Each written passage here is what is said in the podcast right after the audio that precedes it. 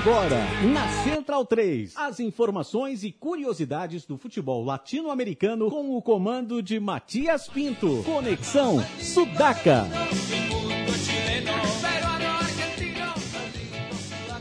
Buenas ouvintes da Central 3, mais uma sexta-feira chuvosa aqui na capital, ainda bem, está faltando, está parecendo Mad Max aqui. Estúdio Central 3, Sócrates Brasileiro, no bairro de Pinheiros, mais uma edição do Conexão Sudaca, invadindo a sua placa de áudio. Você pode estar ouvindo também no podcast depois, disponível em central3.com.br. E ao meu lado, meus companheiros aqui de luta, Gabriel Brito. Olá, Matias. Olá todo mundo aí que está escutando e que está aqui no estúdio. Vamos que vamos.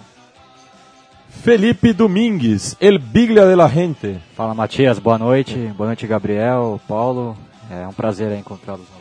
E contando mais uma vez com a presença ilustre do nosso amigo, correspondente uruguaio aqui em São Paulo, Juan Riet. Boa noite, Matias. Boa noite, gente. Tudo bom? E já que o Juan está aqui, né, e estamos na semana da festa da democracia no Brasil. Essa Que festa, festa, festa de arromba, festa né? exuberante. Meu Deus, eu tô de saco cheio da eleição. Mas também tem eleição no Uruguai e não só a eleição para presidência, deputados e senadores, tal qual tivemos aqui no Brasil, além de governadores, não é o caso do Uruguai. Mas no Uruguai, além da presidência, está sendo votado o plebiscito também é, pelo sim ou não alteração na Constituição no que diz respeito à maioridade penal. Algo que no Brasil não vamos eleger diretamente, mas provavelmente indiretamente, já que cada um dos dois blocos em disputa pelo poder representam um lado dessa moeda. Queria que você falasse um pouco mais do processo democrático no Uruguai, Juan.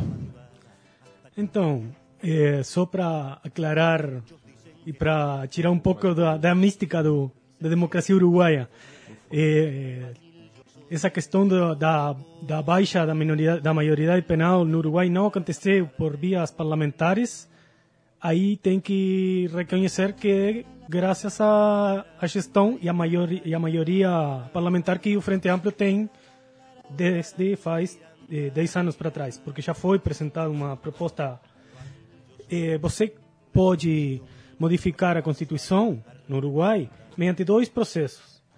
Um é um processo de eleição direta, você convoca um, um plebiscito, tem que juntar assinatura, eh, um 25% da, da, dos habilitados para votar tem que habilitar essa, essa, essa, esse plebiscito, ou a outra, outra forma de, de modificar a Constituição é a, a partir de, um, de, de um, uma modificação via parlamentar. Aí tem que a Assembleia Geral, que é a, é a Câmara de Deputados e a Câmara de Senadores juntas, tem que aprovar por maioria especial a modificação.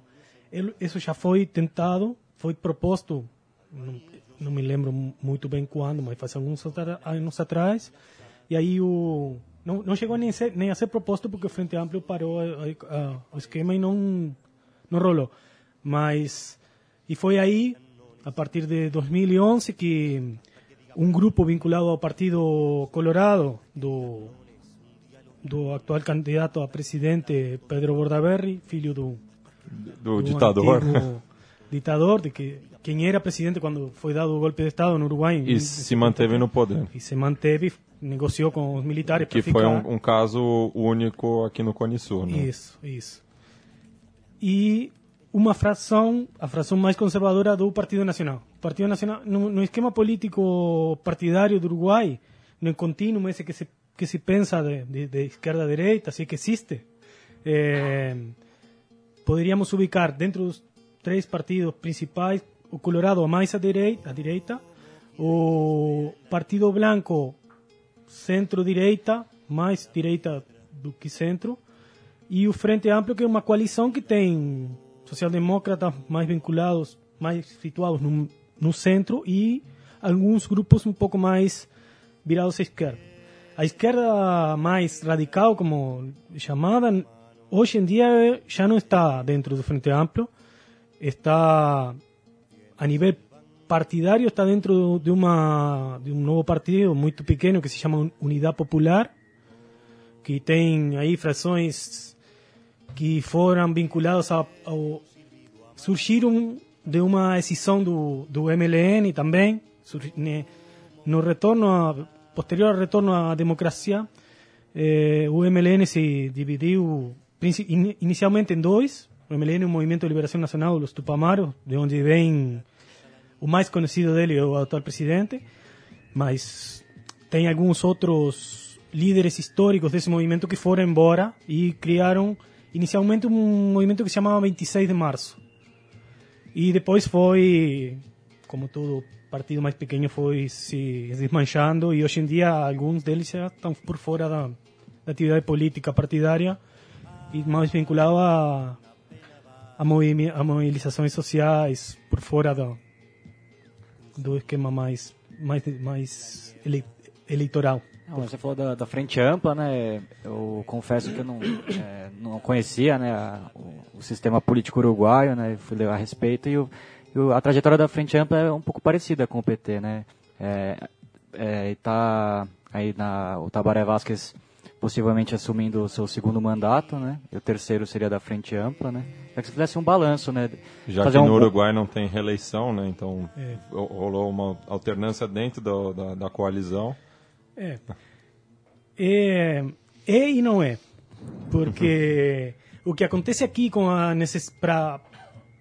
Que eu acho, eu tento fazer um paralelismo da, dos, das necessidades de em pós da governabilidade que o PT, o partido que ganha, tem que fazer com alguns outros setores, mais para a esquerda, mais para a direita, mais tem que fazer para lograr algumas maiorias, lá se consolidou nessa coalição de partidos em 1971, 73, 71, 71, desculpa, que foi a criação pela junção do Partido Comunista, do Partido Socialista, o Partido Demócrata Cristiano e sei lá, deve ter algum outro que estou, eu não sou especialista na história do Frente Amplio, mas maioritariamente esses partidos que eram de esquerda fizeram essa coalição para juntos tentar brigar por inicialmente algum algum lugar no, no, no Senado ou no, no, na Câmara de Deputados. Sim, mas esses partidos continuam existindo separadamente à Frente Ampla, né? Porque a Frente. Ampla é uma coalizão basicamente parlamentar, né? Mas ah, talvez uma diferença para o PT seja que o PT, quando se formou, é uma, digamos, foi uma confederação de partidos, sindicatos e movimentos sociais que se aglutinaram dentro da mesma legenda, abrindo mão das legendas que de, anteri anteriores. Nesse... E, e, com, e, isso que aglutinou tantos, tantos grupos diferentes em torno do PT, só que de anos para cá vem se diluindo, né? Movimentos, seja outros partidos que saíram como costela do PT, né, como são o PSTU e o PSOL, o PCO nos anos 80 já, como próprios sindicatos que saíram da base de governo, da base petista e movimentos sociais como que não são alinhados ao PT também, quando antes todos eram alinhados ao PT, né? É, nesse, nesse sentido é muito parecido realmente a, a eu não, não conheço, desconheço bastante o, a história do PT, mas nesse sentido que você está falando é muito parecido. No Uruguai foi um, um esquema não só de inicialmente estou falando, né? Não só de de coalição de partidos, também tinha movimentos sociais, tinha eh, principalmente o movimento sindical que estava forte na época e, e, e, deu um apoio importante e mas que agora não é tão não é tão fácil de, de, de dirigir lá, de, de dirigir es, essas divergências que tem dado, porque o que acontece? E lembrando Nas... também que são é, divergências antigas, né? já que é. a Frente Ampla completou 43 anos recentemente. É, é um partido anterior a, ao, ao, golpe militar. É, ele foi banido no, durante o período da ditadura, mas depois retomou. Mas aí o que acontece hoje em dia é que a estrutura mais política do Frente Amplio, mais de, de, da base, está, está vinculada aos cargos nas eleições internas do Frente Amplio. Então, quem mais participa são os mais militantes, que geralmente, ou historicamente, pessoal vinculado ao Partido Comunista. Mas, do, desde o ponto de vista eleitoral, o Partido Comunista tem um peso muito pequeno. Então, tem um tem uma contradição que está dada e que é uma briga, uma disputa, e já foi proposta pelo Tabaré Vázquez e pelo Astori eh, uma reforma interna do Frente Amplio, nessa questão de que as bancadas, a, a bancada do Frente Amplio está conformada principalmente por eh, as frações que não têm apoio de base militante.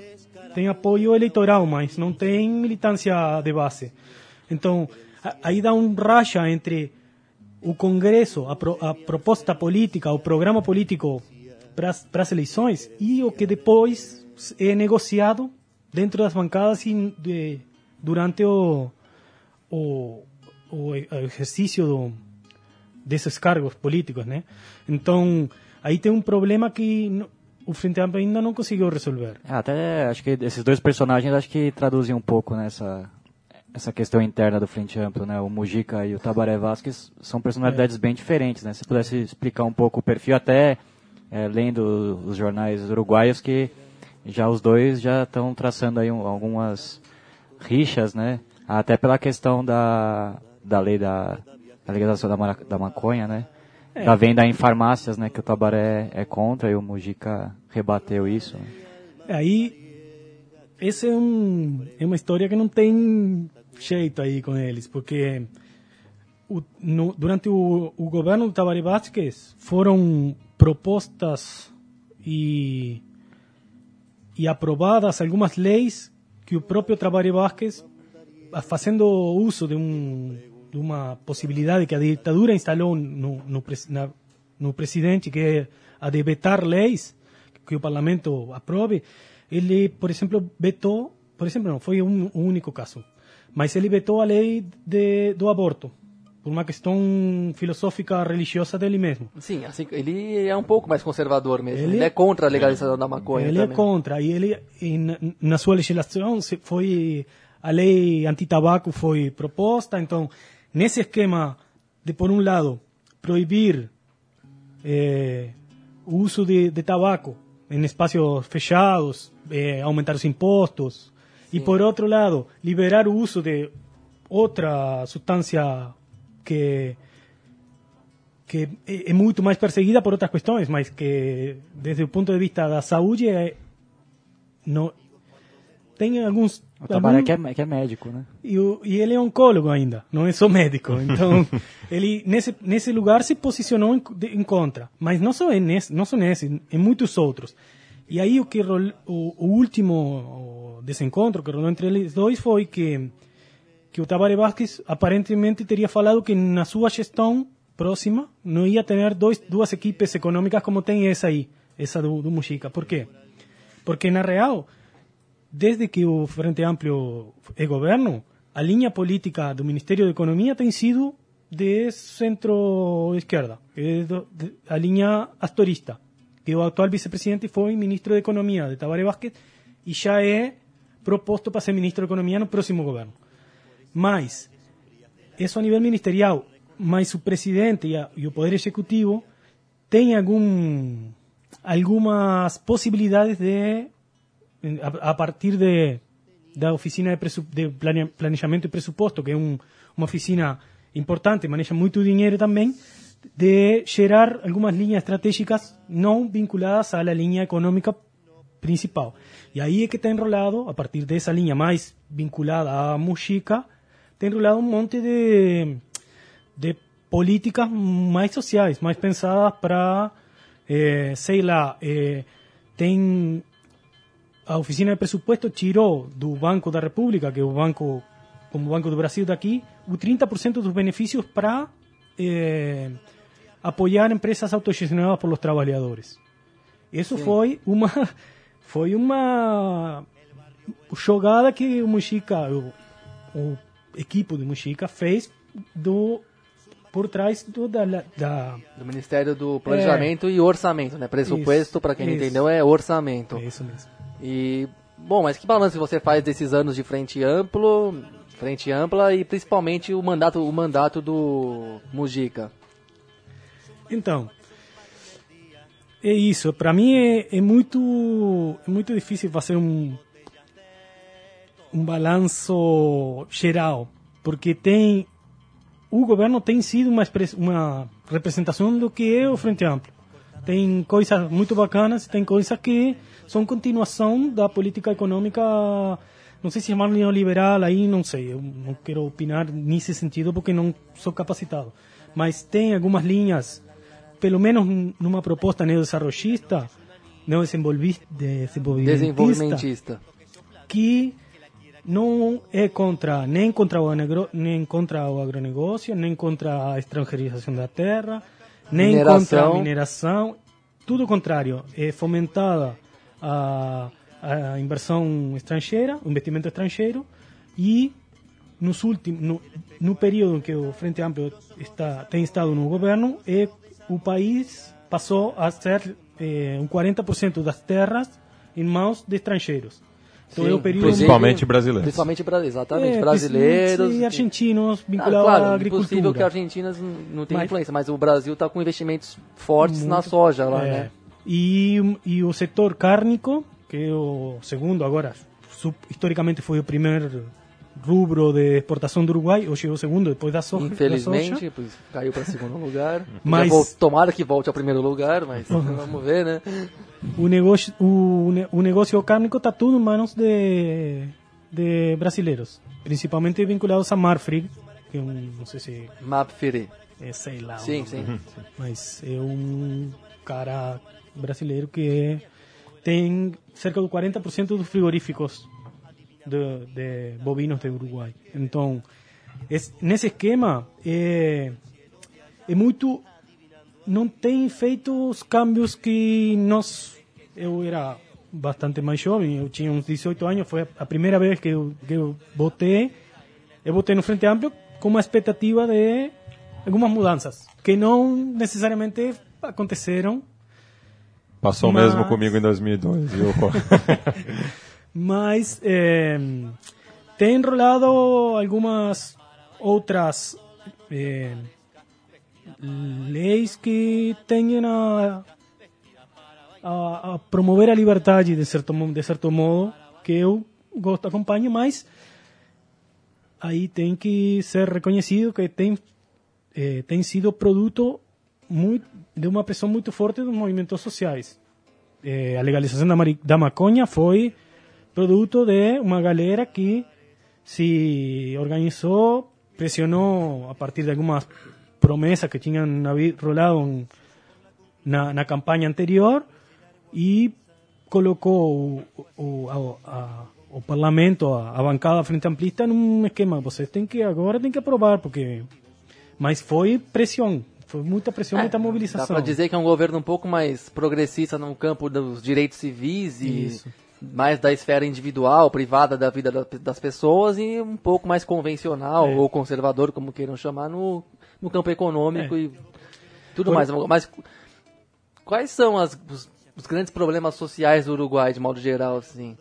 Os, as, os principais... É, as principais lacunas e desigualdades, a gente não tem noção aqui, talvez não imagino que sejam tão grandes e gritantes quanto as do Brasil, mas que, como é que você fala sobre isso para gente? Sem, sem dúvida que não, não é nem comparável com as dimensões da desigualdade que tem aqui. Mas nesse período eh, dos, dos governos frente amplistas, o, o, tem tido um crescimento econômico permanente, muito similar aqui, eu acho, e mais a participação dos trabalhadores nessa na distribuição desse crescimento tem, é, é pior que nos anos que na década de 2000. Entendeu? Hoje o PIB, o PIB de Uruguai cresceu um 30%, sei lá, no acumulado, e a porcentagem que fica com os trabalhadores na renda na renda é menor. Por outro lado, a carga impositiva é bem menor também.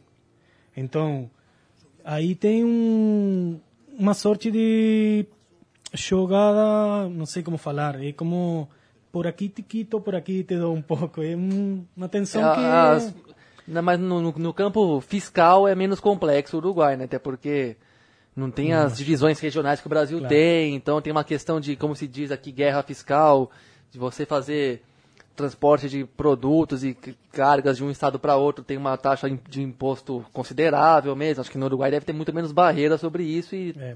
o custo geral das coisas deve ser um pouco menor também, né? O que mantém as assimetrias sociais mais controláveis, né? uhum. suponho eu, né? Então, o custo de vida de Montevideo é uma cidade bem estranhamente muito cara. Na, na real, se você pensa objetivamente por quê, eu não saberia te, te explicar tem uns, alguns parâmetros meio europeus de, de, vida que não que fazem que seja uma eu acho que a terceira cidade mais cara da Sudamérica para morar. Sim. Mas é o custo de vida em Montevideo é, é comparável com com o de São é, Paulo. é sim. Os, os preços não, não, não tem uma variação uma é. grande variação. É nesse sentido que mas só para tentar te, te responder a pergunta anterior eu acho que o o, o principal problema hoje do, do Uruguai macro assim é, é a questão do avanço do, da perda de soberania que está tendo em, em relação à produção de alimentos. Porque o avanço da, dos agronegócios, principalmente da soja, mas também do agronegócio vinculado à, à produção de carne, uhum. é, tem tido um efeito importante na, em algumas eh, de, em alguns setores produtivos que são eh, principalmente para assegurar a alimentação cotidiana do, dos uruguaios. Então, nessa, nesse jogo de, de produzir para exportar, para melhorar os índices macroeconômicos, tem, tem uma, um retrocesso importante no que faz a as as dinâmicas mais locais de produção. Sim. Então, embora o desemprego é menor que, que nunca, que desde que os parâmetros são medidos, é, o, o nível de autonomia das pessoas que trabalham é menor, é muito menor, é menor, não sei se fala mais. Sim, sim. É, e nesse sentido que que é o, custo, é, é o que acho como custo mais político desse crescimento abismal que tem havido na economia do Uruguai. E da oposição, o que você poderia falar, Juan, do Partido Nacional, né? Que as... as... Não, e, e só para o ouvinte entender um pouco, né, com, os, os, os, projetos é, de governo estão se, se desenrolando nessa eleição, saiu uma matéria no acho que no, no Observador, essa semana, sobre como os doble chapas vão votar nessa eleição. Então, quem vota no Aécio vai votar no Lacage Pou e quem vota no Vasquez vai votar na Dilma. Então, é, é uma, um cenário parecido com o que a gente encontra aqui no Brasil. É, se você vê as, as encuestas, encuestas? Pesquisas. Enquetes, pesquisas. É. Você tem um panorama muito parecido com o que aconteceu aqui e no, no, primeiro turno, né? Tem um frente amplo com 45% aproximadamente, um 30, 33 o Partido Nacional e o Partido Colorado um 15, 16%. E aí o que é muito, o que eu achei muito e, e é parecido com também o, o, os votos que vão ser para claro aí vai plebiscito. É, então porque a, a frente ampla é, é, já se declarou contrária, é, já tudo pelo que você falou, é. contra a, a, redução da maioridade penal. O, também o Partido Nacional e o Colorado se mostram a favor, no caso. Uhum. É, tem um... Não é tão simples assim, mas, mas tem uma correlação muito, muito grande. Na real, no Partido Colorado é praticamente um 80% dos, dos votantes que vão apoiar a, a redução o Partido Nacional tem uns 60, 70% que falaram que vão, que vão apoiar, e no Frente Amplo tem um 20, 25% de pessoas que também vão, vão apoiar. O, o que tá, o que saiu antes agora está em veda, não pode se falar, por, graças a Deus, não se pode falar mais do, de, não se pode fazer mais propaganda nesses dias até a eleição. Então tampouco se podem liberar resultados de, de enquetes. Ah, seria bom se valesse isso por aqui, né? Porque, se, olha, você dá uma opinião, se dependesse de mim, nem, não, não teria nenhum instituto de pesquisa fazendo isso, porque É muito mais sujo do que a gente pensa. É. Primeiro que eles erram metade do que divulgam. Segundo que eles é. já direcionam desde o começo da campanha eleitoral, antes de começar o horário eleitoral na televisão, eles já vão direcionando quem é, quem é que está na disputa e quem supostamente não existe. Uhum. Então é. é. é uma manipulação sutil, mas que é muito influente no, nos resultados finais. É, né? Eu acho mesmo. Aí o que está rolando nesse, nesse resultado foi que tem uma, uma base de 45% de pessoas que vão apoiar a redução e que tem um 10% que não, ainda não sabem. Desse 10%, o mais, estou falando de uma, de uma eh, empresa que falou isso que eu acho mais, que é o que eu gosto mais de escutar. E falou que tem um, é, um aproximado de um 10% que ainda não sabe, mas que o mais provável é que quem não está seguro não apoia. Chega, um momento não apoia. Então, a maioria, a maioria desse 10% não apoiaria e, e isso faria que não se chegaria a os 51%, a 50 mais 1 necessário para mudar a lei. Então, a, a previsão dessa empresa é que não rolaria. Tem outras, mais vinculadas aos partidos tradicionais, que aos partidos tradicionais não, aos setores mais conservadores da sociedade uruguaia, que estão falando que vai sair mais e por muito... Tá, mas só uma dúvida, Juan. É... Se o plebiscito aprovar a redução da maioridade penal lá, ele tem que ser votado em Congresso. Não. Não? Já vai valer Sim. imediatamente? Isso. Ah, tá. Então por isso que tem um peso realmente grande. Não tem presidente que possa vetar ou não, deixar de vetar. Não, plebiscito é só outro plebiscito que pode revocar. Não Mas tem... e por que essa motivação de reduzir a maioridade penal? Que, qual que é então, a, a, tem algum, algum surto de criminalidade? Algum, o que, que aconteceu para motivar tanto essa pauta? Então, desde comecei, falei faz um, um tempo que desde 2010, 2011, tem uma campanha sistemática de eh, o, o, problema principal dos governos do Frente Amplio tem sido eh, a segurança. Então, os caras estão montando, desde faz cinco anos atrás, um esquema de que, de que a causa dos problemas de segurança que tem no Uruguai é, é principalmente os menores infratores, que o que eles falam é que eles são pegados pela polícia, vão para o juiz e o juiz deixa ele embora porque não pode fazer nada. Tem juridicamente as mãos atadas, o qual não é nem de tudo certo e hoje em dia, a, segundo eh, o Instituto de Análise de Criminalidade, que é parte do Ministério de, de Interior, que é o chefe do os chefes da, da polícia, é, a criminalidade tem diminuído em relação a 2000 a, a, a cinco anos a atrás, cinco anos por atrás, exemplo. Isso. Ainda isso, o que o pessoal de Noa La Baja, que é um, um coletivo forte que está trabalhando em contra da diminuição, os caras estão falando que só 6% das, dos delitos são cometidos por menores de, de idade. Ainda isso, já hoje no Uruguai tem uma tem uma legislação da, de, do Instituto do, de la Niñez e da Adolescência, da infância e da adolescência, que é o Código do Menor. O menor entre os 13 anos e os 18 anos pode ser eh, privado de liberdade no caso de crimes eh, graves, seja assalto a mano armada ou assassinato, sei lá quais são os mais... Lesões graves Isso. e tal. Então, o, o que o, o pessoal do, do Nola Baja fala é que isso já existe, que o que não pode acontecer é que para pessoas que não têm outros direitos vinculados à maioria, à maioria da idade, sí tem algumas, algumas obrigações, algum, e vão ser julgados quanto quem pode votar, por exemplo. Eles não podem dirigir, não podem beber, não podem votar, mas podem ser castigados enquanto qualquer outra pessoa que sim Adulta. pode. É. Então os caras não podem decidir quem vai ser o deputado, mas podem ser.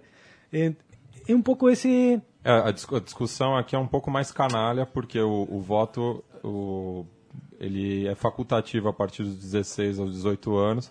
Então, os defensores da redução da maioridade penal usam esse argumento uhum. é, para defendê-la. Né? Claro. E aqui no Brasil, é 2% dos crimes graves são cometidos por menores e existem cartas de encarceramento de menores, as famosas FEBEM, que chamaram de Fundação Casa, que de casa não tem porra nenhuma. É, são cárceres. É, e, onde os métodos de cuidado dos menores são ah, simplesmente os mesmos das grandes prisões é. para adultos. É violência, é tortura, é, é o crime organizado está infiltrado. Quer dizer, não tem nada de reeducativo e mesmo assim querem apertar o... É. No Uruguai o, é igual, salvando as distâncias Sim, mas é. É, tem o mesmo esquema. Mas teve uma tem... manifestação grande na semana passada é, contra, né? Que reuniu 50 mil pessoas sim. em Montevideo Isso. contra foi, a redução. Foi o, o, fechamento da campanha que foi uma convocação que foi aparentemente muito muito grande e foi muito, sei lá. Mas as projeções estão falando que não que aparentemente não iria chegar nos votos otra cosa que, que, que, que o pessoal de Noa Baja, de Noa Baja fala é que o sistema carcelario é, é a peor, já está saturado no Uruguai e ainda colocar menores nesse nesse ambiente o que faz é que aumenta a violência com que os crimes, os delitos posteriores vão ser feitos. Isso isso, porque o 70% do não é novidade que o sistema carcelario de nenhum lado, de nenhum lugar é reforma ou sei lá, reabilita, não sei qual é o eufemismo para falar de. mas, mas lá, o 70% do, das pessoas que saem da, de, da prisão eh, reincidem nos delitos. Então não, não, Como não reabilita aqui? nada. lógica, em todo lugar do mundo a minha é. lógica é parecida. Oh, Juan, é, perdão, eu ia falar sobre. Aqui no Brasil tem muitas pessoas ligadas ao futebol que, que acabam ingressando na política, né? Chamada bancada da bola. E no Uruguai, é, que personagens vindos do futebol que estão ligados à política nessa, nessa eleição?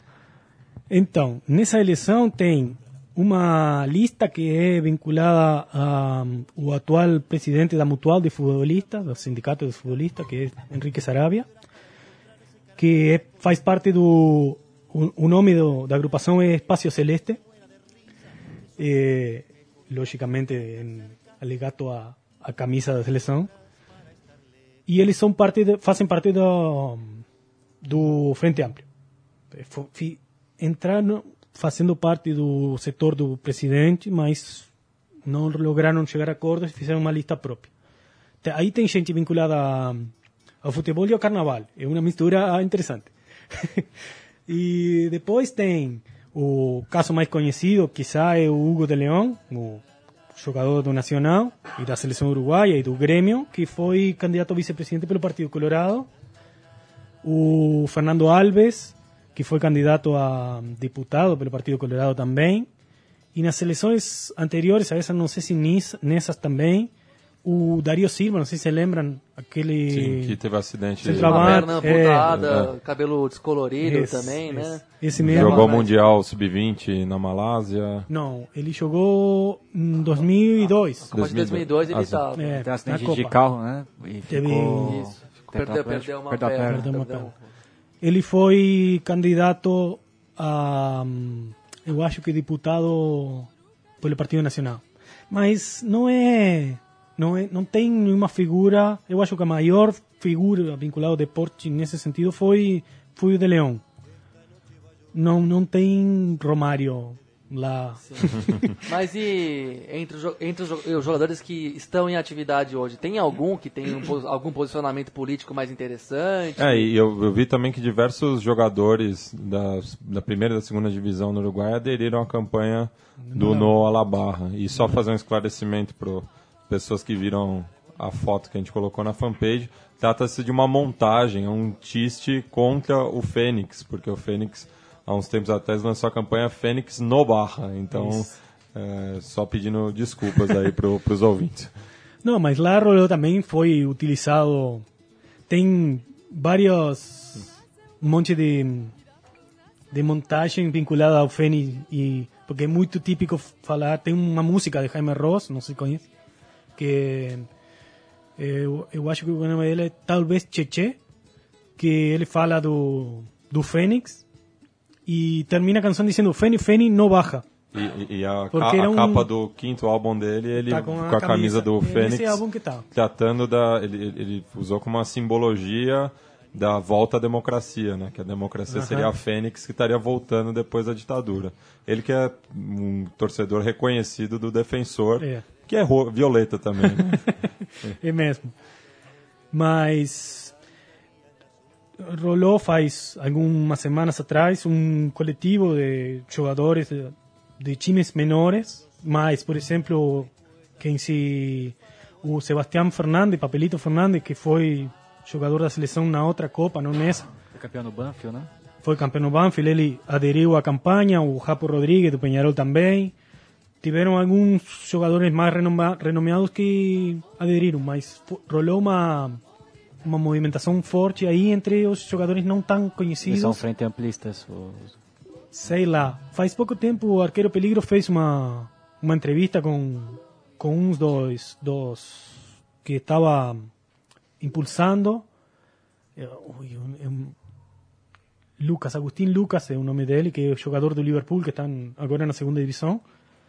E, e ele explicou um pouco aí como tinha surgido, mas não é uma coisa partidária, é uma coisa mais vinculada ao bairro e a, e dos jogadores que estão na Europa, que, que tem mais nome, nenhuma grande novidade, In... assim, nenhuma, nenhuma grande, nenhum grande pronunciamento. Eu, eu, eu, vi que usaram muito o caso do Luiz Soares para tentar fazer uma analogia com a barra, né? Que se o Uruguai todo perdoou o Luiz Soares por um uhum. erro, não, não, seria justo ah. você culpar um, um, menor por conta do, do, do mesmo. É. Aí o que tem aparecido, mas não é uma coisa pública, é mais um, uma invasão da privacidade dele, é o Cavani, uma foto do Cavani com o Bordaberry. O Cavani, o irmão dele, que jogou em Nacional, o, eu esqueci o nome dele agora, mas também foi um jogador de, prim, de primeira divisão do Nacional. Ele, eles tiraram uma foto com o Bordaberry e aí foi a foto circulou nas redes sociais, mas não Cavani, é uma coisa que, que, ele, sim. Não é, uma de... não é um apoio declarado. Não é um apoio. Cavani, você falou que ele é da igreja protestante, né? É. ele era contra, contra o, aborto, aborto, né? Ele, o Nacho Gonçalves, tem aí, nesse esquema, de, nessa outra movida de, da aprovação da lei do aborto, aí sim houve, houveram posicionamentos. O Adlan Luna também? Não, foi o, o Rodrigo Mora. Mora, sim. O Mora, que é. também estava no defensor sim. nessa época. É, aqui no Brasil a seleção foi muito marcada, né, pela, por questões religiosas, né? No Uruguai também teve é. esse peso muito forte também, hum, a bancada protestante. Tem, tem os atletas do Cristo aí, que o Kaká é o presidente, eu acho que o vice-presidente é o Cavani, mas ele está muito vinculado, está muito inserido aí. Mas não é uma coisa, não é tanto quanto aqui. Eu acho que nesse sentido representa mais o povo do Uruguai, que não é tão envolvido com, com a religião quanto aqui, né? Não, mas... Aqui também não sei se é tanto assim, mas a... o nível de... Eu, talvez... eu li em algum lugar que nove de cada dez brasileiros é, praticam uma religião. Não, isso aí é uma loucura. Isso aí é uma formalidade para reforçar a influência das religiões e dos líderes religiosos sobre as eleições e sobre as pessoas. Mas, Mas, até mesmo é... cultos que não estão tão vinculados às eleições. É, né? sem contar que, que são eles... notadamente eh, judaico-cristãos. Exato. Uhum. Aqui se ignora e se discrimina os cultos africanos é. e se supervaloriza, superfatura os cultos cristãos que não são tão influentes assim. Lembrando Brasil, que... a lenda do Brasil como o maior país católico do mundo, quando nem 10% daqueles católicos vão na igreja de verdade. Lembrando que tem um crucifixo no Senado Nacional. Isso é bastante sintomático. Exatamente. É, sei lá, mas eu li isso, não, não vou te dizer de onde, mas nem, porque nem sei. Pode ser um. Ah, uma declaração. Enfim, e falando agora um pouco da, da religião proletária, né? O futebol, como bem definiu Robisbaum, a sua escolha de fé, o Penharol, não, não foi bem nessa quarta-feira. Eu acompanhei o jogo virtualmente tempo, né? com, com o Juan e vi todo o descontentamento dele com as escolhas equivocadas do Fossati. É, é, eu não sou não sou especialista, né? Mas quem gosta de futebol pode falar, eu acho, né? Eu me sinto habilitado nesse sentido. Eu acho que o Fossati errou, foi ele que majoritariamente perdeu a série com o Estudiante. Foi, para mim, uma série muito mais é, é, acessível do que parecia no início, é. né? Porque ainda bem que no primeiro jogo, no primeiro tempo, o Estudante poderia ter feito três gols pelo menos, no, no Penharol. Depois o jogo foi mais equilibrado no segundo tempo, conseguiu empatar. E aí começa, para mim, o primeiro erro de do Fossati, que, de colocar um jogador que faz seis meses que não jogava, que é o Sandoval. O cara estava... Eh, eh, nem estava sendo convocado. E aí passa a tirar um, um jogador que tem nível de seleção, como é Alejandro Silva, para colocar para colocar o Sandoval, que... É o ala pela direita, né? É. Mas o time do Penharol continua muito velho, assim, na média de idade, né? É, ficou é, claro nesse choque de contra estudiantes, que é um time que tem muita molecada. Tem, é o contrário, tem, só tem garoto praticamente. Aliás, os moleques definiram a, a, série, né? O, o Joaquim estu... Correia e o Guido Carrijo, né? O centroavante, uhum. O, o estudiantes que está passando por um processo de renovação após a aposentadoria do Verón. Que... E que merece muito destaque esse processo, né, é. né, Matias? É. Você pode falar melhor aí, que você está acompanhando tudo. Sim, e o Verón que também foi eleito presidente, presidente do, do, do Estudiantes, um, um feito é, não, não, não, vou dizer que é inédito, mas é, não é comum é, no futebol argentino, né? Um ex-jogador assumir essa posição de comando. E o Verón, se quisesse, seria prefeito de La Plata é, facilmente. Até porque o Verón, no Brasil, você tem poucos paralelos aqui. O que me é. ocorreu agora de um ex-jogador assumir a presença do clube não é um paralelo Foi tão trágico, feliz. Né? Que é o Roberto Dinamite no Vasco, que é não está muito diferente do Eurico Miranda, é, no, que é o e no River José também. Maria Marim. Ah, mas isso aí. ah, e no River também a passagem do Passarela foi nefasta, foi tá na justiça é. aí, né? Sim, uhum. dizem que foi o cara que mais promoveu corrupção no River Plate, sendo que. Sendo, sendo que, que o, depois do Aguilar. Sendo que depois difícil. do José Maria Aguilar isso é um feito e tanto, né? Que nem você conseguir ser um impeachment mais rápido do que o Collor, por exemplo, mais ou menos isso. É, nessa briga dos estudiantes foi muito simbólica que o Bilardo, que é outra figura lendária do estudiantes, estava no na outra chapa. Na outra é, chapa, é. né? É, mas o Bilardo politicamente não inspira muitos corações jovens, não. Está sempre do lado do poder e do, das conexões políticas, digamos, mais fisiológicas, vamos dizer assim, mais Bom, não vou falar oportunista, não vou falar oportunista, mas um pouco mais conservador mesmo no campo político sempre. E o Verón é, eu achei muito legal essa notícia nova do Verón ser o presidente, até porque ele não é um cara que chegou do nada. O Verón tem participado da vida política dos estudiantes desde que estava jogando na Europa, uhum. ajudou em vários processos de reorganização da instituição, voltou para jogar, acompanhou, acompanhou a política e a gestão do próprio clube, socialmente falando, sempre esteve atuante. Então é um cara que. É, o Verão que tem o peso do pai, né? Que fez o pai dele que. Labruja, né? Companheiro o, do Bilardo em 60. No, no, fez o gol do título mundial contra o Manchester United em Old Trafford, né? E o Verão também, o começo da carreira dele é simbólico, porque ele começa na, na, na, série, B. na série, B. né? Exatamente. E depois tem a carreira que teve na Europa, volta, Estudiantes ainda no jejum muitos anos de, jejum. E ele vai lá e ganha aquele título espetacular. Jejum de 23 anos. 24 anos, perdão. Com aquele título no jogo é. de desempate com 83, o Boca 83, em 83, 2006. No estádio do Vélez, né? Sim, que nós assistimos juntos Junto. lá em casa. e, e, bom, o Estudiantes também está reconstruindo o estádio deles, né, Matias? É, lá na intersecção das ruas...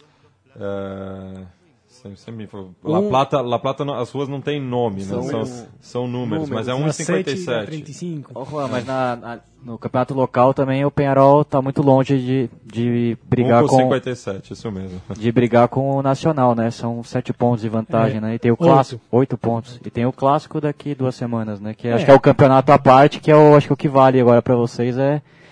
Acho que a alegria dessa passagem do Fossati foram os clássicos, né? Que é, o Penharol venceu o Nacional várias vezes. Os dois clássicos que jogou, ele ganhou. Os oficiais, né? Mas, mas o Fossati tem um, tem um esquema de que gosta muito dos, dos jogadores experimentados. Sim. E aí, para o campeonato local, ele até que no, no, no campeonato clausura de, do ano passado, ele foi bem, ele terminou perdendo a possibilidade de disputar finais na última rodada. Mas para para competição internacional, eu acho que não é possível jogar com cinco caras com mais de 35 anos. Não, ou, se, ou seja, aconteceu o que aconteceu. No primeiro tempo, o Penharol, por tempo e experiência. E grande ganhou. partida do Tony Pacheco. Pacheco né? jogou muito bem, tem um cara com muita experiência que já jogou muito, muitas vezes partidas decisivas contra uma molecada que estava nervosa, sei lá, não dava, não, não, não fez uma boa, um bom primeiro tempo, Sim. mas no segundo tempo fisicamente matou. E o nosso ouvinte fiel, o Warwick, é, relembra que com essa eliminação o Penharol não se classificou para a Libertadores. Isso, ainda isso é a pior coisa que aconteceu, e, que o Nacional ainda foi. Por, por conta disso, o Nacional acabou sendo classificado para a primeira fase da Libertadores, Isso. a popular pré-Libertadores. Curioso pode acontecer agora no Boca, é, nesse confronto né, do, das quartas de final que o River pode classificar o Boca Juniors para a próxima Libertadores, né? Porque na Argentina e no Uruguai hum. o time melhor colocado na Sul-Americana vai para a Libertadores, né? Mesmo Sim. que seja Não. nas quartas de final, é isso. Na real é o campeão. O, no, no, caso do Uruguai é o campeão, na Argentina é o, o melhor, o, o melhor classificado na Sul-Americana. É. Que mamata, hein? Foi nessas que o Arsenal, o Arsenal de Sarandi classificou para uma Libertadores. É. Porque foi o último campeão. Né? Não, não, o Arsenal, no caso, por conta dessa classificação. O Arsenal e o Tigre. E o Tigre também, também quando ah. foi vice-campeão para o São Paulo. Isso. É, e o, o, fato é que se o River eliminar o Estudiantes, classifica o Boca para a Libertadores, né? Então isso é muito curioso, né? Se tivesse confronto na semifinal possível entre River é. e Boca. Isso é um jogão e mas Bom, e, faz, Boca... e, faz, e faz um grande tempo que, né, que o River e o Boca não jogam hum, ao mesmo é. tempo a Libertadores. Eu acho que já faz, acho que é desde 2006 ali. É, esse campeonato argentino tá curioso, porque os quatro, tirando o São Lourenço, né, que esse ano acho que já tá pensando é. no Real Madrid, mas os quatro grandes estão brigando estão na Fazia parte de cima, né? Não é. isso. Os dois de Avejaneda também com técnicos jovens, com uma nova mentalidade, também fazendo um bom campeonato, é, né? Então só repassar aqui o que ainda nos resta de sul-americana, né? Já que estamos chegando a fase de quartas de final.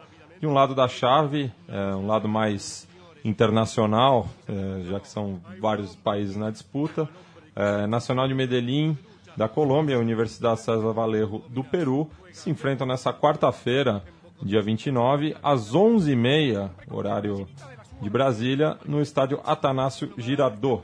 A volta é na quarta-feira seguinte, no mesmo horário, isso já em é, Trujillo enquanto que o São Paulo recebe o Emelec é, nessa quinta-feira às 8h15 no Morumbi e a volta é na quarta-feira seguinte é, no mítico George Capwell às 22 horas. Do lado é, argentino é, Boca Juniors e Cerro Portenho se enfrentam na Bomboneira nesta quinta, dia 30, às 10h30, enquanto que a volta é, ainda não está definido se vai ser no Defensores del Chaco ou em La Hoja Azulgrana mas está marcada para quinta-feira, dia 6 do 11, às 8 horas. Boca Juniors que conseguiu se livrar lá do Nossa. Deportivo Capiatá do Paraguai sempre e ganhou com nos, uma, Sempre com o, pênaltis. o Boca... Uh, sempre com um apito amigo, né? Bom, não acompanhei esse jogo, mas vi que o Boca devolveu o placar de 1x0 e levou nos penais, né? Mas expulsão, ah. na, na, minha visão, injusta. E a partir daí que o, o Boca consegue fazer o gol e leva a definição para os pênaltis e daí é mortal. Na, a, a, arbitragem nas competições da Comebol continua uma caixa preta de dar medo, viu? Porque não é brincadeira não. O gol que anularam do Vitória contra o Nacional de Medellín também foi também. uma barbaridade, entre outros exemplos aí, né? E já Estudiantes e River Plate se enfrentam quarta-feira, dia 29, às 9h15, no Estádio Único de La Plata, e a volta no Monumental de Núñez na quinta-feira seguinte, é, às 8h15. Favoritos aí nas chaves? Alguém arrisca um palpite? Ah, River Plate, é, River pra... e Estudiantes numa semifinal, São Paulo e... Não, River e Estudiantes não pode. É Boca... Ah, não, seria... Eu aposto no Boca e River. Eu, eu aposto no Boca e River ah, também. Ah, não, eu também... Aí eu acho que vai dar o Boca e River São mesmo. Paulo acho que vai ter muita dificuldade com... Apesar de eu achar que o Cerro Portenho tem bastante condição também. de tirar o... É, e o técnico é o Leonardo Elim... Astrada, que vai ser um encontro também é. curioso, né? Que eliminou, e, e, eliminou o Lanús dos gêmeos Esqueloto. Sim. Então foi ali um Boca e River particular. Um outro gol do, do Oscar Romero, né? Que tá que vai, vir, vai chegar em janeiro pro Corinthians, o irmão do. Parece que o Atlético de Madrid entrou no, no, no caminho. É, porque eu tinha lido que o Corinthians tinha comprado já o irmão. Espero que não, pra falar a verdade, ah, mas. É só pra dar uma, uma mistura aí, bota um por cada lado e os defensores ficam constrangidos. Não se sabe onde está o cara. Mas são ruins os dois, eu acho. Não gosto. Né? jogadores modernos correm muito. Correm muita, muito, se esforçam, taticamente talento, né? são obedientes. Eu... Estilo paraguaio que a gente está acostumado a ver.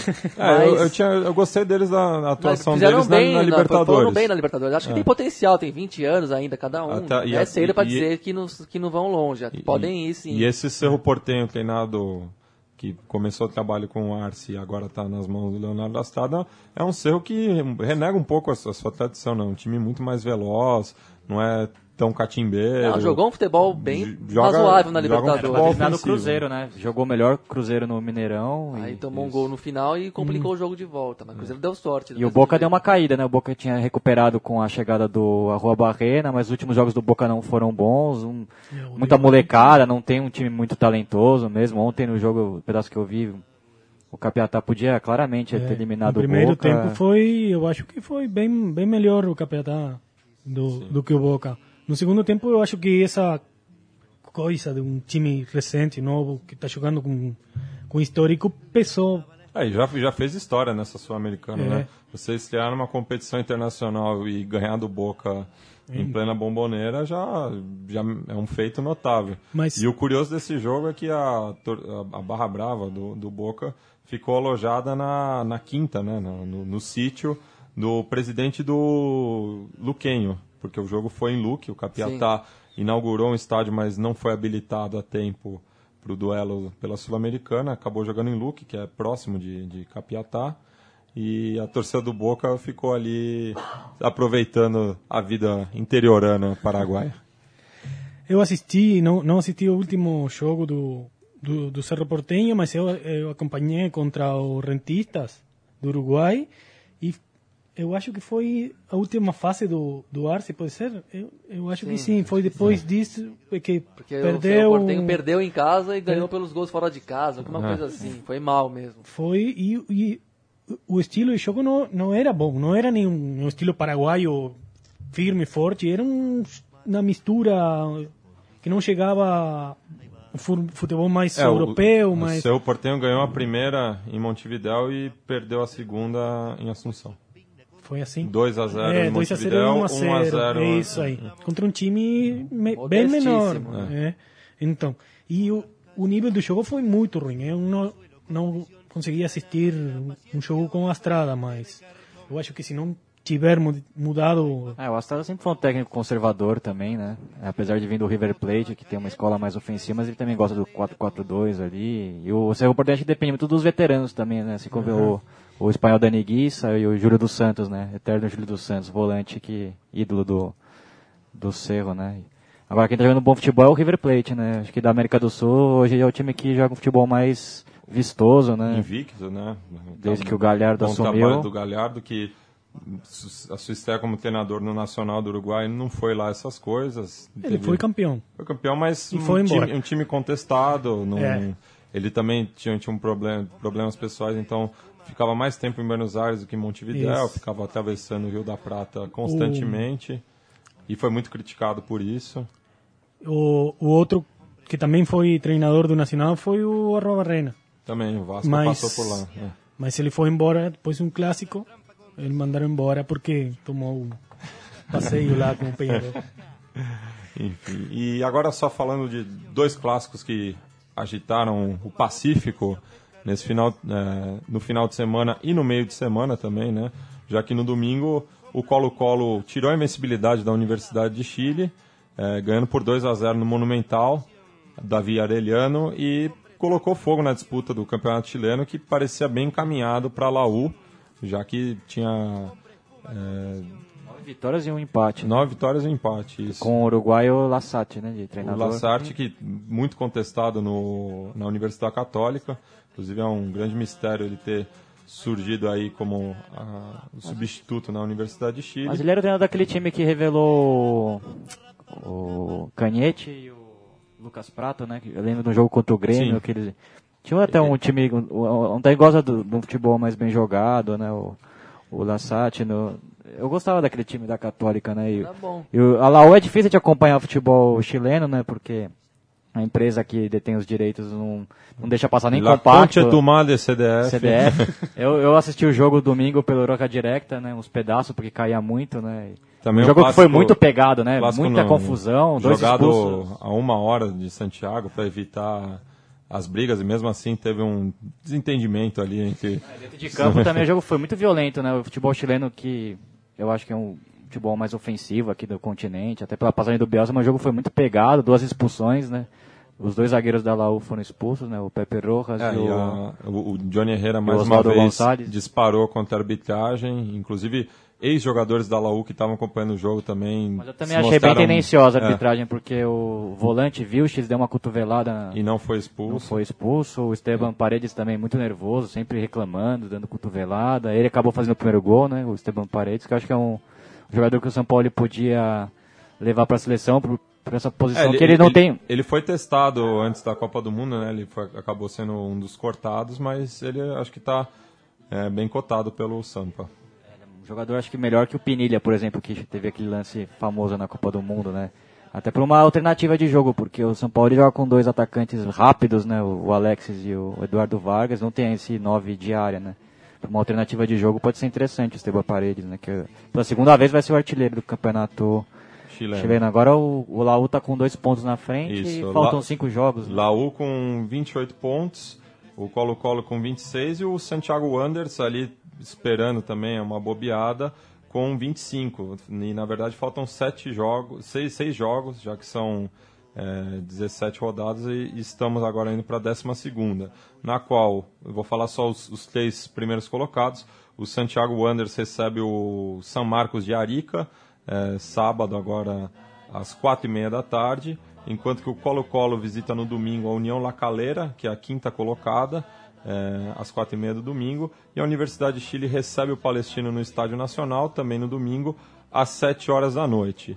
Já no Peru, a Aliança Lima ganhou o clássico e é a nova líder do, do campeonato peruano, né? Para alegria, descentralizado. Para a alegria do nosso amigo Ricardo Char, que, que, estava presente lá no Estádio Nacional de Lima, né?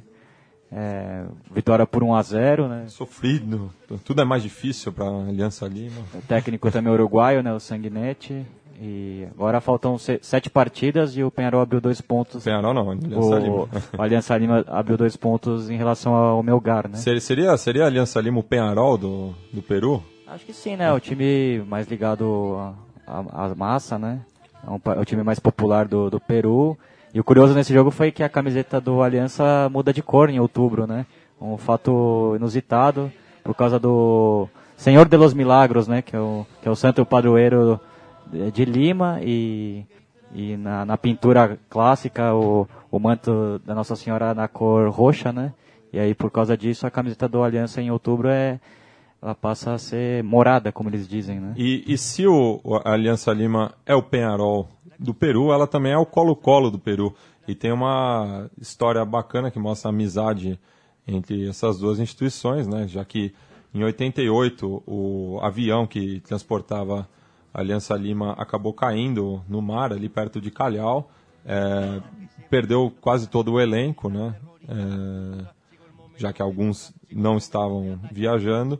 E para continuar o campeonato, o Colo-Colo emprestou diversos jogadores. Então, desde então, existe uma amizade bacana entre é, os torcedores da Aliança Lima e do Colo-Colo. E, barras, né? Da, sim, da, da Garra Branca e da Comando Sul. Comando Sur. Enquanto que, seguindo a lógica de que o o inimigo do meu inimigo é meu amigo. As barras do Universitário de Desportes e a Universidade de Chile também é, têm uma relação de amizade, já que também compartilham o apelido de Laú. E vai sair um filme agora em dezembro chamado F-27, já que era o, o número daquele avião, era um Fokker 27, que é um drama policial aí, que pega esses feitos reais e constrói uma história de conspiração por cima. E a gente vai ouvir o trailer, já que é, não é daqueles trailers só com imagens, dá para ouvir alguns diálogos. Então, vamos ouvir aí F27, o trailer sai em dezembro.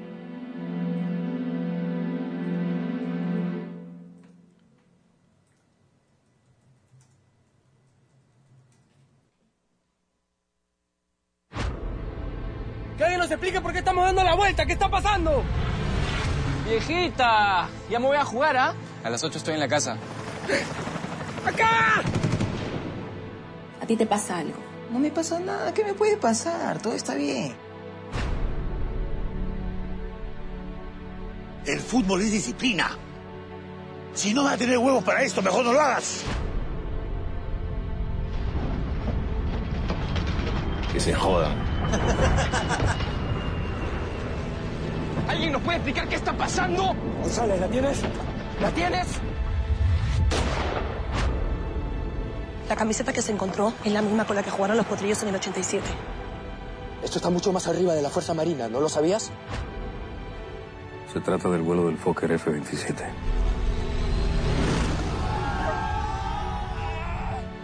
Lo que no entiendo es por qué quieres ligar este cadáver con el accidente de Alianza Lima. Un orificio de bala no significa que ese cuerpo estuvo en el Fokker. Oscar López Arias. ¿Por qué no quieres que investigue de dónde proviene el cuerpo? Tú sabes que podría ser uno de los muchachos de Alianza Lima. Karina Jordán. Uno debe dar la vida por un hermano, pero antes, por Alianza. Franco Cabrera. Ya no investigues más, Laurita. Hernán Romero. Oscar Carrillo. Tú siempre tienes suerte. Pilar Brescia. ¿Dónde estará?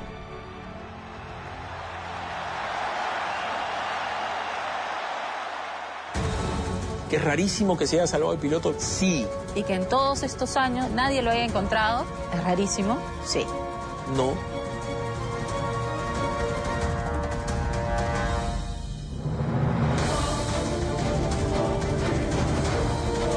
F-27, la película peruana más controversial de los últimos tiempos. Este 4 de diciembre a nivel nacional. Vota a Manuel Burga tu equipo Película mais controversial del cine peruano, imperdível. Aí, dia 4 de dezembro, nos cinemas peruanos. Imagino que no Riconcito, aqui na Rua Aurora, deva passar. É imperdível.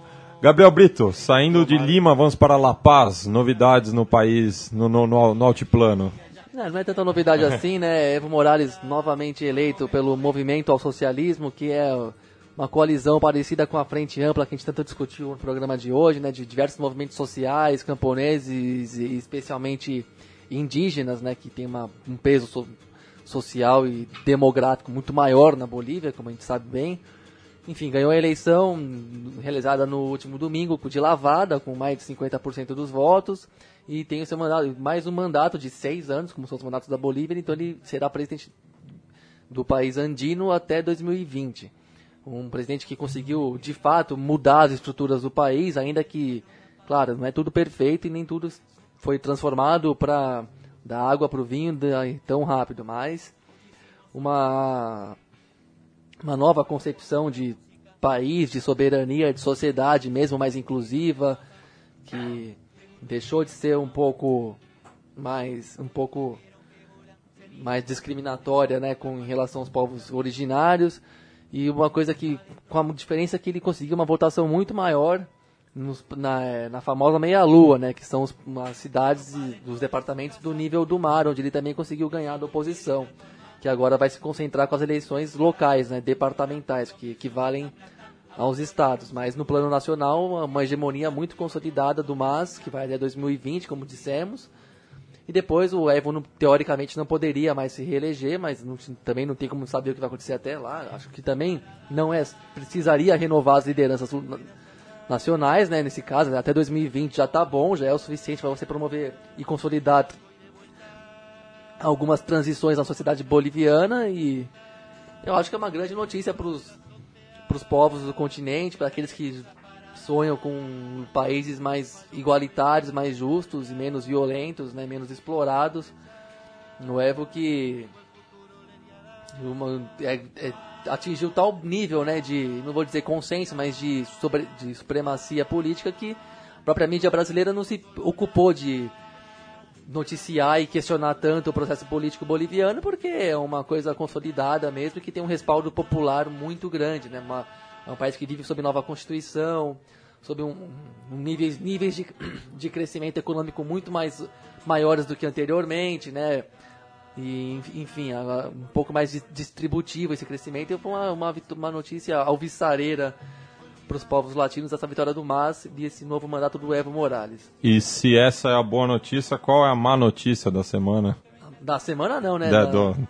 do, das últimas, é um, é. desde 26 de setembro, né, uma tragédia que abateu o estado de Guerreiro, no México, com o assassinato de seis estudantes e o desaparecimento de mais de 40 estudantes de uma escola que se chama Normalista no México, né, que em geral são escolas que formam pedagogos, e são muito tradicionais lá na zona rural, principalmente, e eles, estudantes, marchavam contra o palácio de governo local por conta de algumas é, reformas é, privatizantes do, no, do Estado mexicano, especialmente no, no que se refere ao petróleo e à energia, né, que são que chegaram a ficar de fora do TLC que o México assinou com os Estados Unidos há 20 anos atrás mas que de uns anos para cá começaram, obviamente, como já se podia prever, através de pressões políticas de, dos Estados Unidos e das suas empresas, de quem o México depende em 80% de suas importações gerais, para ver o, que, é o TL, o Tratado de Livre Comércio, né, como ele é livre para o México.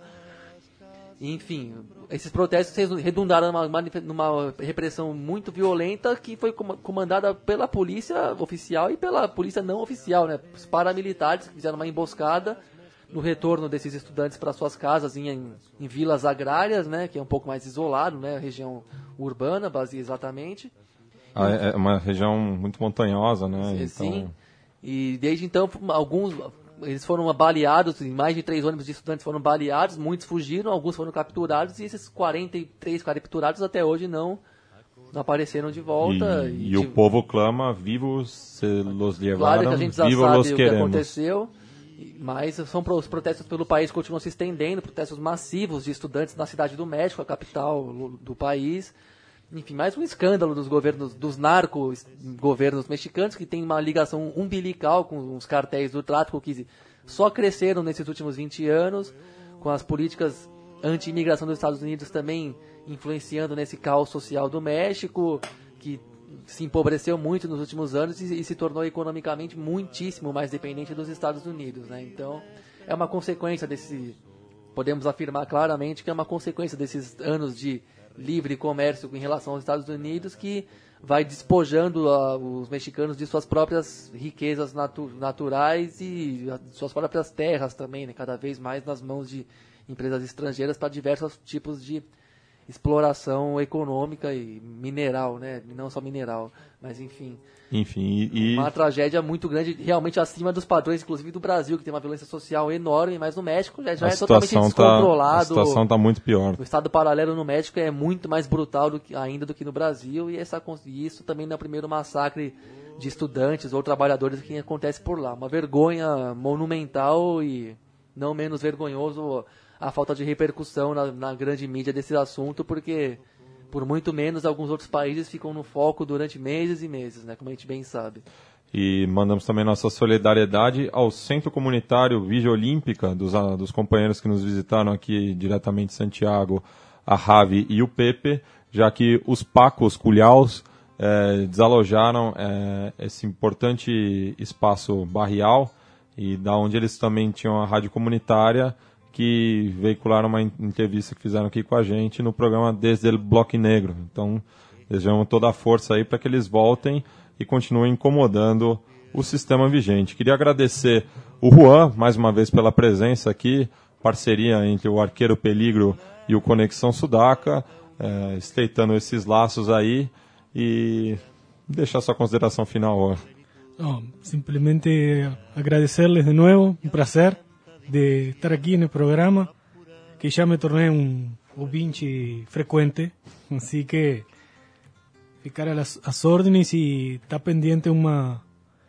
um informe do futebol brasileiro, já falei sim, com o Matias para para fazer pra, O Gabriel participou também recentemente. É, é. Então, estamos aí, lado a lado. Manda um abraço lá pro Veteca, pro Diogo, para todos os companheiros que mantêm o programa. E vamos terminar com um som vindo do México, a banda Molotov. A música é Voto Latino. Nesse domingo, vote, não vote, não sei, faça o que quiser. Mas mantenha o controle, por é, gentileza. E o, o, voto não vai transformar. O que vai transforma mudar. é a luta. E se, fosse, se eu fosse votar no Uruguai, eu votaria não. Não a la barra, ou seja, não entregaria o, o, o papelito. Então, Molotov, voto latino, até a próxima sexta. Saludos. Abraço.